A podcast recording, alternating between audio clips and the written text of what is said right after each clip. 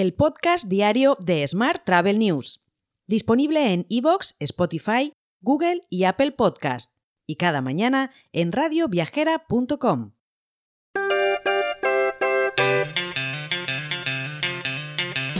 Saludos y bienvenidos, bienvenidas un día más al podcast de Smart Travel News. Esta semana nuestro sponsor es Open Revenue Consulting, que sigue en la lucha contra el desperdicio alimentario con el primer programa premiado por la ONU para reducir y prevenir el desperdicio alimentario y reducir además la huella de carbono de cada hotel y cocina. Todo acompañado por la certificación de Pledge on Food Waste. Así, por ejemplo, la cadena Magic Costa Blanca, gracias a este programa, ha conseguido rescatar más de 31.000 comidas y 40.000 kilos de emisiones de CO2 en menos de 5 meses, con un ahorro, y esto es importante, de más de 65.000 euros en el proyecto piloto en el Hotel Magic Crystal Park de Benidorm. Para disfrutar de esta oportunidad, ponte en contacto con Cristina Blach, la consultora acreditada con el sello The Pledge on Food Waste y CEO de Open Revenue Consulting en el correo cristina.openrevenueconsulting.com. Una vez más, cristina.openrevenueconsulting.com. Y vamos ahora con la actualidad del día. Glenn Fogel, CEO de Booking Holdings, como bien sabes, ha confirmado que Booking en realidad había ampliado su contrato con la agencia Travely y que seguiría desarrollando su incipiente negocio de vuelos, mientras se dispone a recurrir la objeción de la Comisión Europea a la adquisición que ha sido por valor de 1.700 millones de dólares. Más temas. El sector hotelero mundial puede sentirse optimista a medida que nos adentramos en el cuarto trimestre de 2023. Según nuevos datos de Business Intelligence de Demand 360 de Amadeus, los niveles de ocupación hotelera mundial hasta finales de agosto de este año han sido una media de un 10% superiores a los de 2022. Cambiamos de asunto.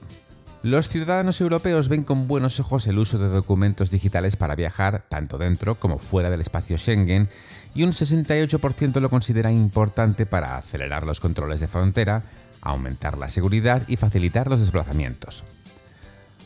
Por su parte, Ryanair ha anunciado una serie de reducciones en su programación para el invierno de 2023 como consecuencia de los retrasos en la entrega de aviones Boeing entre septiembre y diciembre.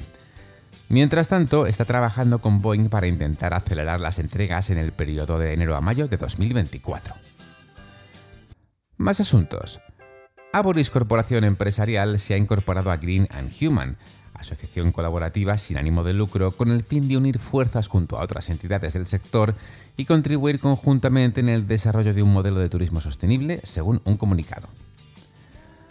Por su parte, un estudio realizado por Uber analiza el impacto de las tendencias de TikTok sobre los viajes que se registran en su plataforma y reveló un aumento de viajes a los destinos más virales en TikTok. De hecho, en España, el Parque Güell y la Sagrada Familia de Barcelona destacan como los destinos más populares en verano de 2023, inspirados por las tendencias en esta red social. Y el Consejo Directivo de la Confederación Española de Agencias de Viajes, CEAP, nombró la pasada semana a Juan Rivadulla como secretario general. Rivadulla relevará por tanto a Jorge Moncada, que ha sido recientemente nombrado director general de Turismo y Hostelería del Gobierno de Aragón.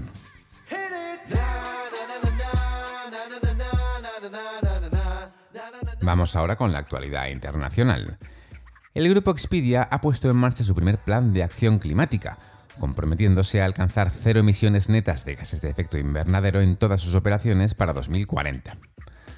Su plan pretende convertir los viajes y productos turísticos con menos emisiones de carbono en la opción preferida de los clientes y, con el tiempo, en la opción por defecto de la industria mundial.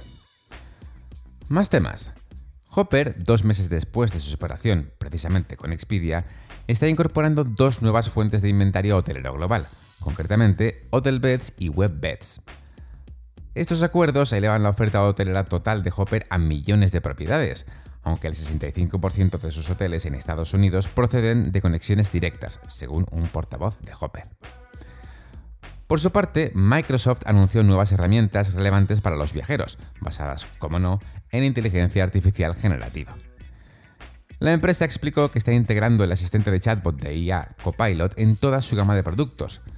De hecho, empezó a desplegar las actualizaciones de Windows 11 a partir del 26 de septiembre, mientras que los demás productos verán actualizaciones más adelante este otoño.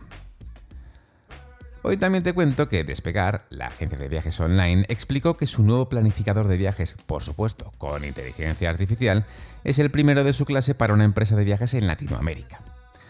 La versión beta de su nuevo planificador ya está disponible en su sitio web de Argentina y también en la aplicación para los miembros globales de su programa de fidelización, Pasaporte Despegar.